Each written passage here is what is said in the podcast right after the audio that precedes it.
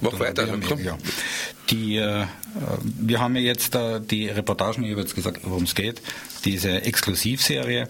Und es hat äh, nach, unmittelbar nach Beginn der Serie im September 2006 eine regelrechte Klageflut gegeben seitens des Niederösterreichischen Hilfswerkes, obwohl sich die Reportagenserie selbstverständlich auf das gesamte Bundesgebiet bezieht.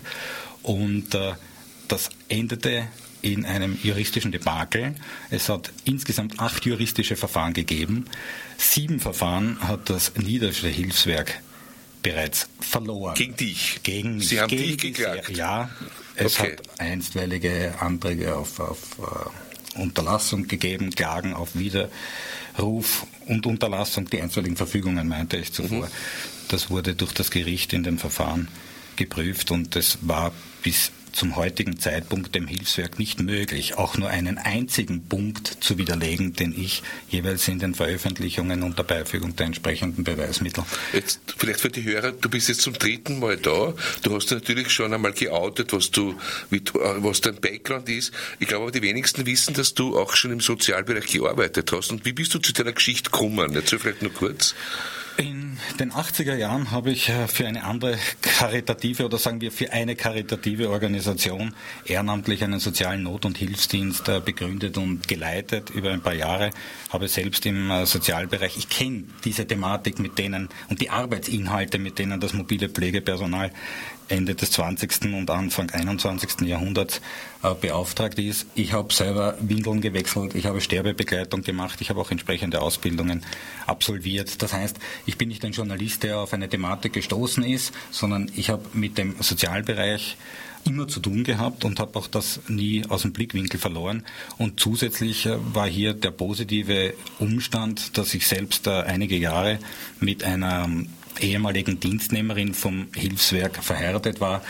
Und das hat dann schon so ausgeartet, dass sie mir gesagt hat, wenn du das immer gleich äh, festhältst, also da waren halt schon gravierende Missstände, dann ich nichts mehr erzählen. Aber es war mir halt möglich im Lauf dieser vielen Jahre, es waren doch fast fünf Jahre, ein Netzwerk über das Bundesgebiet aufzuziehen. Und ich habe äh, im Lauf dieser langen Zeit auch unzählige vertrauliche Dokumente zugespielt bekommen.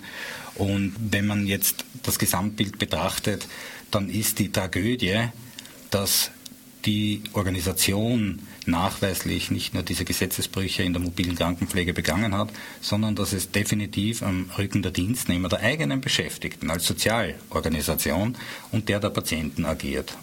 Und das ist einmal etwas, das muss man sich durch den Kopf gehen lassen, was das zum Ausdruck bringt. Und das ist das letzte Verfahren. Also es gibt jetzt noch ein Gerichtsverfahren. Wir hatten jetzt die fünfte Tagsatzung. Und äh, es gibt hier falsche Aussagen von Zeugen, die berufen werden. Und ein ganz wesentlicher Punkt ist, dass wie der Anwalt vom Hilfswerk, also diese Kanzlei CMS Reicherer wie Heinz, hat sieben Verfahren verloren. Das Hilfswerk hat den Anwalt dann gewechselt und hat den ÖVP-Politiker aus Wien, Wie heißt er? das ist der Magister Supern, berufen und also der eigene Parteikollege, der bemüht ist, äh, vor Gericht äh, mit teilweise sehr untergriffigen Vorgangsweisen hier Oberhand zu gewinnen, hat schon zu Beginn seiner Mandantsübernahme folgende Klagepunkte, die das Hilfswerk eingebracht hat, zurückgezogen. Und das waren folgende. Undurchführbare Dienstpläne zu erstellen, auf Kosten des eigenen Personals zu wirtschaften, am Rücken der Patienten zu wirtschaften und Mitarbeiter zu kündigen, die durch den eigenen Arbeitseinsatz zum Invaliden wurden. Jetzt frage ich mich, ist das ein Schuldeingeständnis? Naja, wenn ich, War wenn ich klage, wenn ich klage und dann ziehe ich die Punkte zurück, na damit äh, gebe ich natürlich zu, dass ich das gemacht habe. Das ist, da, darüber braucht man gar nicht diskutieren. Das Wesentliche ist, dass bei der letzten, die letzten drei Punkte, die jetzt noch vor Gericht verhandelt werden, geht es um Folgendes. Und zwar, ich habe den Vorwurf aufgrund der Analyse und der Unterlagen und der Recherchen erhoben, dass ich gesagt habe, die Verantwortung liegt nicht bei irgendeiner einzelnen Person, sondern die Verantwortung liegt auf der Führungsebene. Weil wenn zum Beispiel von der Landesgeschäftsstelle eine leitende Diplom-Gesundheitskrankenschwester bei einer Heimhelferin bei der Dienstverrichtung mitgeht und die bei einer Patientin Pflegeleistungen und Pflegetechniken ausübt, die ihr vom Gesetz nicht zugestanden werden, Na, was, was diskutiere ich dann noch? Wir haben eine entsprechende eidesstaatliche Erklärung vorliegen. Es gibt äh, die Medikamentenverabreichung. Also es gibt im Zuge dieser Reportagenserie sehr viele Online-Reportagen, aber auch TV-Beiträge, die äh, mhm. das zum Ausdruck bringen.